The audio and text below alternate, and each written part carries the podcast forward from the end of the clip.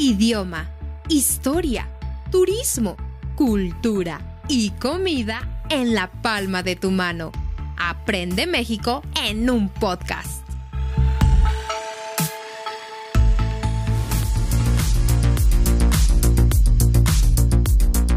Hola, hola queridos escuchas, bienvenidos a un episodio más de Aprende México en un podcast. Mi nombre es Perla Muciño y la saludo con mucha emoción, especialmente por el capítulo de hoy que me gusta con todo mi corazón. A ver Alberto, platícanos. Ok, gracias Perla por el micrófono. Mi nombre es Alberto Muciño, le doy las gracias a todas las personas que nos escuchan y por supuesto, este, agradezco su atención. Hoy vamos a hablar de un estado de la República Mexicana, el estado donde vivimos Perla y yo, que se llama Morelos. Mm. Eh, este estado, pues es un estado muy especial. Primera, hay tres cosas que lo distinguen. La primera, que está muy cerca de la Ciudad de México. Es un estado muy pequeño, casi tan pequeño como la Ciudad de México, y está muy cerca, colindamos. La segunda cosa por la cual es, es extremadamente bueno estar en Morelos es porque tiene un clima fuera de lo normal. Es un clima extremadamente hermoso. Eh, no por algo Hernán Cortés se vino a, a quedar a, a Cuernavaca. Eh, se le llama el lugar de la eterna primavera. Y por último, el tercer, eh, la tercera cosa por la que me gusta Morelos es por los balnearios. Morelos tiene unos balnearios de lo mejor. De hecho, está considerado Morelos como que tiene los dos balnearios más grandes, más hermosos, parques acuáticos, los más hermosos de Latinoamérica. No sé si siga ostentando ese galardón, pero creo que sí, ¿eh? Pues parece que sí. Y bueno, como aclaración, balnearios son estos parques acuáticos. Eh, piscinas muy grandes con juegos muy grandes como por ejemplo Six Flags acuático que es por lo menos aquí en Latinoamérica conocida la marca Six Flags. Pero también está el rollo que es el segundo en belleza y otros ex hacienda de Temisco las huertas las estacas y uh, les daría un montón de lista porque leí por ahí que tenemos 400 balnearios en Morelos. Esto incluye piscinas privadas y públicas, convirtiéndonos en el estado con más piscinas en México y en todo Latinoamérica. Y eso es algo muy extraño de verdad. Pero, pero, ¿por qué? Porque Morelos goza de un clima extraordinario. Es la ciudad de la eterna primavera, prácticamente el estado de la eterna primavera y se disfruta muchísimo el ambiente en una piscina. Entonces, es muy famoso México, perdón, Morelos, para venir pues a disfrutar de un buen chapuzón. Ok, quiero que te imagines por un momento que hay un calor tan fuerte como de 32 grados centígrados. Algo así como 90 Fahrenheit más o menos. Ok, ahora bien, imagínate que estás con ese calor, pero estás en una alberca o una piscina donde la temperatura del agua está entre 20 y 25 grados centígrados o quizás más, más templada. Entonces, imagínate lo que sientes estar eh, con ese sol y adentro de una piscina. Y además teniendo a un lado, pues no sé, una cerveza, una copa, o un refresco, un, tequilazo. agua, un- y, y estar con tu familia y con tus amigos y salir de ahí y hacer y, disfrutar de una asada. carne asada. Así es, disfrutar de una carne asada, de una comida y de, tu, y de más cervezas, porque México se pinta solo para beber cerveza. y, y ese día que te estoy platicando se vive prácticamente todos los días en Morelos. Así es. No es como que todos andemos de fiesta todos los días, pero se puede. Y si quisiéramos, no tendríamos problema por decir, ok, hoy vamos a una piscina y todos decimos, ok. De hecho, eh, es muy usual que si una persona tiene una casa con piscina, se haga una albercada, que es una fiesta donde hay una alberca. Y oye, ¿cuándo va a ser la albercada? No, pues el sábado. Nadie dice, no, pero el clima, el frío, el... Nada. Aquí todos estamos abiertos y dispuestos, excepto pues en verano, ¿no? Que para nosotros hay muchísima lluvia. Fuera de eso, es perfecto, perfecto. Entonces, pero los balnearios son como de una de las cosas principales por las cuales vienen a visitarnos, especialmente los de Ciudad de México, que como están muy, muy chiquita y muy cerquita, pues tienen que venir al lugar más rico en clima y es Morelos. Además somos el paso directo a Acapulco, una de las playas más famosas, y los que se cansan en el camino se quedan en un balneario aquí en Morelos. Sí, que no, no hará mucha diferencia, salvo por la arena. Ajá, exacto. Que pues aquí no en las minas hay muchas. Eso fue un chiste, ¿ok? Una broca. Eh, bueno, eh, Morelos tiene, entre muchas otras cosas, eh, por ejemplo, la, cultura de la comida. Ay, sí. Ah, otra cosa que yo, yo, personalmente, viví del morelense. Hubo un tiempo donde me tuve que ir a vivir a otro estado de la República, que fue a Guanajuato. Y estando en Guanajuato ya dos o tres meses, se me, se me ocurrió hablarle a, a un familiar que tenía aquí en Morelos y noté su acento extremadamente cálido. Un acento, una hospitalidad en la manera de hablar como no, no tengo idea. Solamente de alejarme de Morelos hacia Guanajuato, porque en Guanajuato a mi juicio eran más fríos. Entonces Morelos también tiene una, una calidez en su gente muy grande. Sí, tienen una gran reputación de eso, ¿eh? La gente es muy cálida y lo saben y prácticamente somos famosos en toda la República por esa calidez en el trato. Eh, especifica calidez. Eh, ah, sí, bueno, no hablamos de caliente, de clima ni de nada, sino de agradable, esta manera feliz, abierta, bondadosa, amable, agradable de ser una persona, ¿no? Ustedes lo llamarían como Ah, pues se me fue la palabra en inglés, pero de por sí no hablo inglés, no importa. pero sí, lo, lo, eh, lo llamarían muy, muy amable, ¿no? Entonces, y, y basta alejarte un par de horas Ciudad de México, unas tres horas Puebla, para notar inmediatamente un cambio en la conducta de, las personas. Morelos es increíblemente amable. Tiene sus defectos, como cualquier lugar, pero en el cuestión, en, la situación de la, el, del turismo, no el intercambio personal de emociones, de, forma de ser, es, es, la gente de Morelos es muy, muy grata. Además, ¿qué otra cosa bonita hay en Morelos? Tiene en en una hora y media llegas a la Ciudad de México. Y a lo mejor exagero, ¿eh? Depende del tráfico. Sí, en dos horas llegas a Puebla. Tres horas. No, ¿Dos? No, bueno, sí. Dos, horas. llegas a Puebla. En eh, Acapulco llegas en tres horas y media. Sí. Entonces, eh, Morelos es estratégico. Es estratégico porque tiene a, a todo a un lado. Todo, todo lo tiene a un lado. Además, algo muy importante no lo digo yo, lo dicen los que saben. Que Morelos tiene 2.000 microclimas. 2.000 microclimas en el mismo estado. O sea que tú puedes estar en un momento en una parte de Morelos y está lloviendo. Y en otra parte hace un calor tremendo. Y en otra parte hace frío.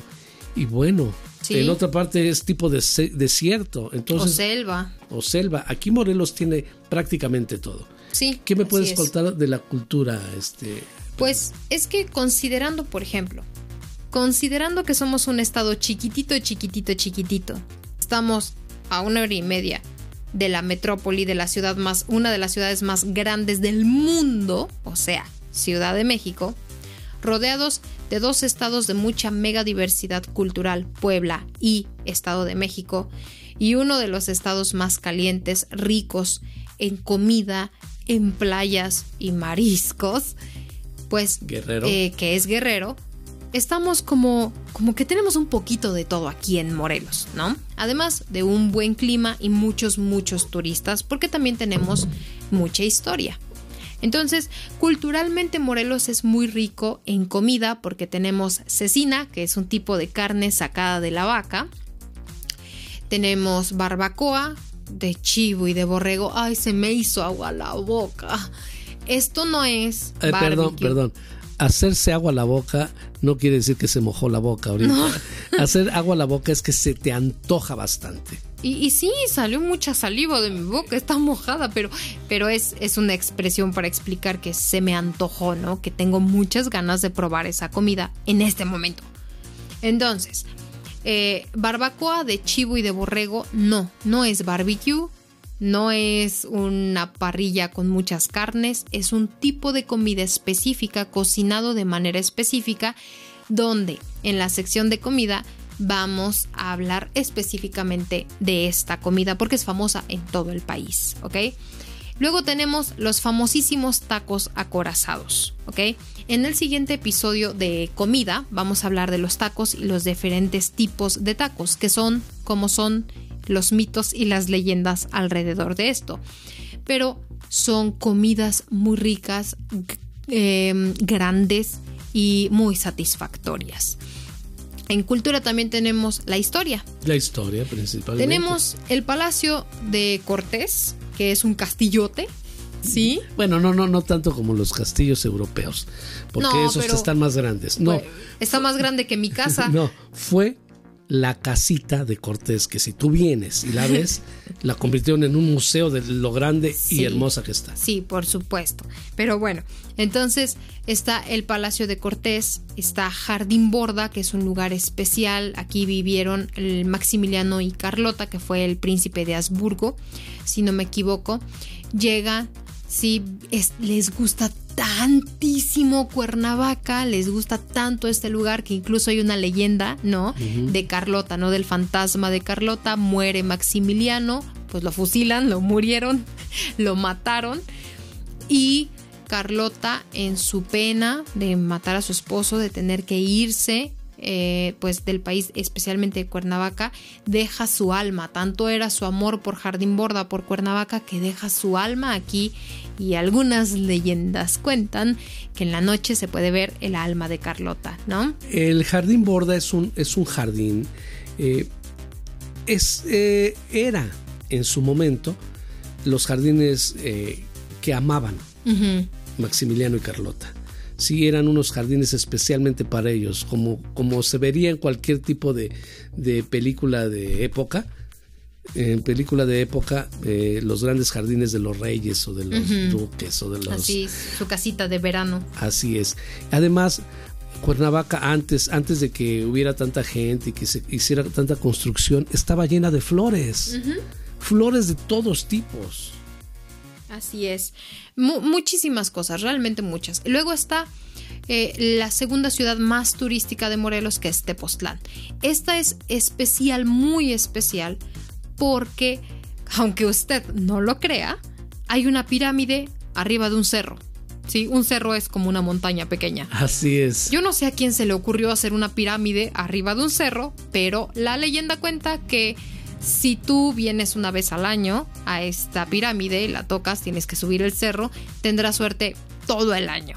Cosas que dicen para los turistas, ¿no? No, también, además de que es muy turístico, que prácticamente la mitad es de ahí y la, mitad es de mexicanos y la mitad de turistas, también dicen los que hablan de, de Tepoztlán que es una base alienígena uh. escondida Digo, nadie lo puede comprobar, pero es lo que dicen. Son las leyendas. Así es. Además que es honestamente hermoso, lleno de colores, naturaleza, el clima es divino, hay mucha cultura tradicional en Tepoztlán y, es muy famoso porque en el mercado del centro hay comida de todos y muy deliciosa. Y bueno, esa es la segunda ciudad más turística, ¿no? Aquí quiero, quiero hacer un comentario que muchas personas que se jubilan en Estados Unidos se vienen a vivir a Tepoztlán. Hay muchos actores, hay muchos famosos, hay muchos escritores, hay mucha gente intelectual. Eh, cuando entras a Tepoztlán respiras intelectualidad. Muchísima y mucha espiritualidad, muchísima espiritualidad. Luego está el tercer destino turístico más fuerte que es la laguna de Tequesquitengo. La laguna pues es un una laguna, sí, es un lago muy grande donde también hay restaurantes carísimos, se puede hacer paracaidismo, se hace esquí sobre agua, es muy, muy, muy turístico por extranjeros y por propios mexicanos. En los años 70 y 80 me parece, si, si no me equivoco, era, era un lugar donde se hacían competencias internacionales de esquí. Entonces probablemente ahí había europeos, estadounidenses, canadienses, incluso asiáticos, que se reunían en, eh, no sé si es el lago de Tequesquitengo o la laguna de Tequesquitengo, le dicen de las dos maneras, pero eh, creo que es el lago de Tequesquitengo. Ahí se reunían y hacer sus competencias internacionales. Digo, poco a poco fue, fue decayendo ese tipo de competencias, pero aún conserva aún conserva la, la, gloria de aquellos tiempos. Así es, además es hermoso y por supuesto comes comida mexicana a reventar, ¿no? Que aquí en toda la sección de turismo se van a dar cuenta que hablamos de comida mexicana porque pues es una de las cosas que nos caracteriza, ¿no? Así que paciencia. Eh, para que se den una idea, tú pregúntale a un mexicano, ¿vas a salir de, de vacaciones? Te va a decir sí.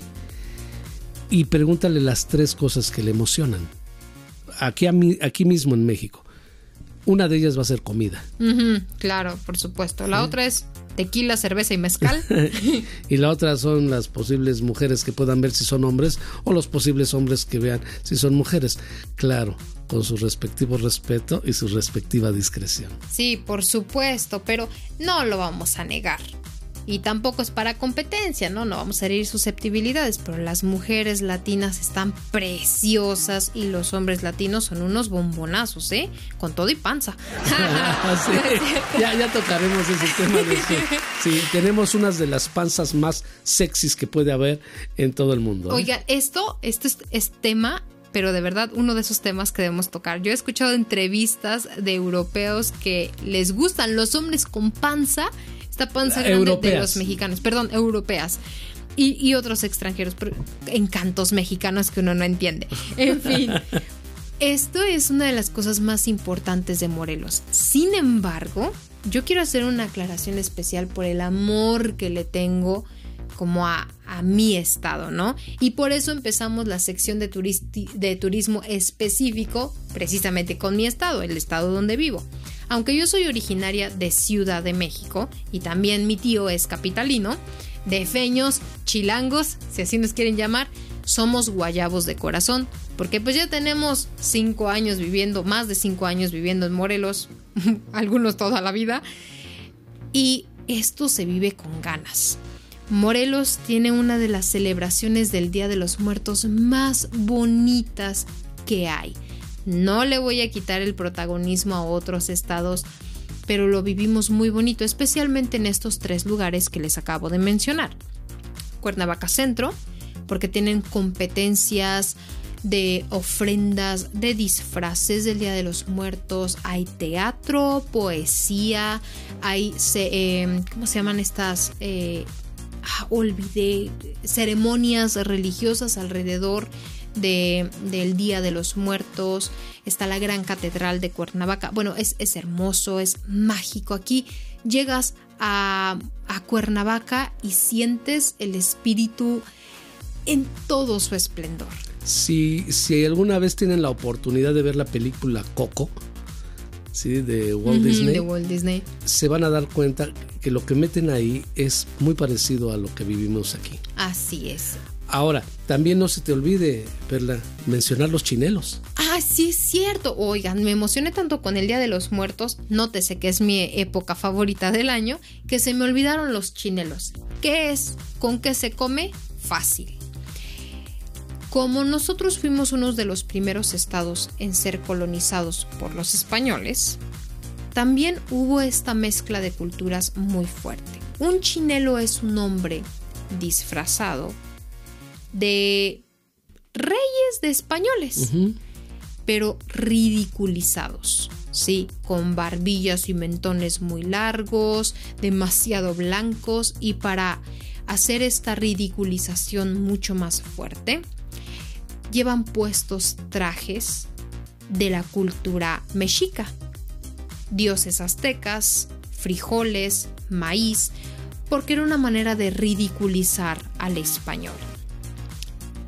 A paréntesis, no es la intención ahora, ya se crea una cultura, pero en su momento esa fue la intención. Ese fue el origen. Así es.